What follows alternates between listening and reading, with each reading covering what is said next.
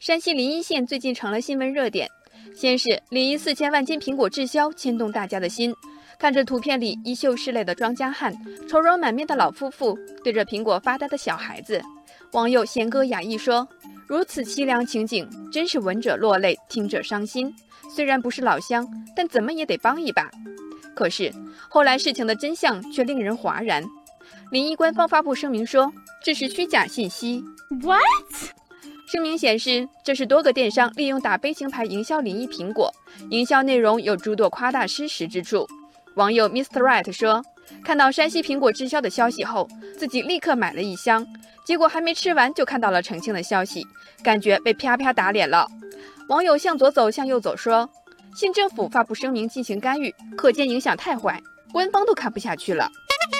网友小猪不会飞就是临沂县人，他也认为这样的宣传报道对当地政府和百姓都不好，希望大家不要有欺骗营销的想法，应该支持农副产品正常的市场消化。网络时代，大家以为有图即有真相，实际却是真假难断。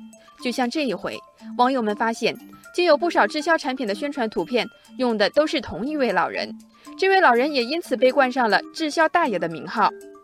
网友水中有人捞月说：“回头看自己竟然买了几次这位老爷爷代言的水果。”网友石中花戏称：“真是流水的滞销品，铁打的老大爷。”同样受过欺骗的网友江湖在哪里说：“这就是现实版的狼来了，花钱事小，但自己以后轻易不会相信任何滞销了。”主打悲情牌其实是一种常见的营销方式，广东徐闻的菠萝、安徽一带的蜜橘等农产品都曾被采用这种方式进行营销。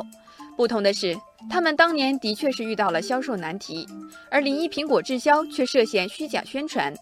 网友火眼金睛说：“用眼神确认过了，这种精心包装的悲情营销与慈善领域屡被曝光的骗捐没有本质区别，而消费者一旦明白上当受骗，就必然用脚投票。”这就是成也感情，败也感情。网友春风十里感叹：这种悲情营销骗局就是个恩输的局面，不仅消费者丧失知情权，还给当地产业和品牌带来不良影响。特别是对于种植散户们来说，会干扰他们的预期值，进而会破坏正常的供求关系。这样的结果，最终要谁来买单呢？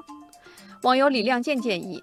对于悲情营销涉嫌欺诈销售，有关部门应当该出手时就出手，一经发现，当依法严厉处罚，让其吃不了兜着走。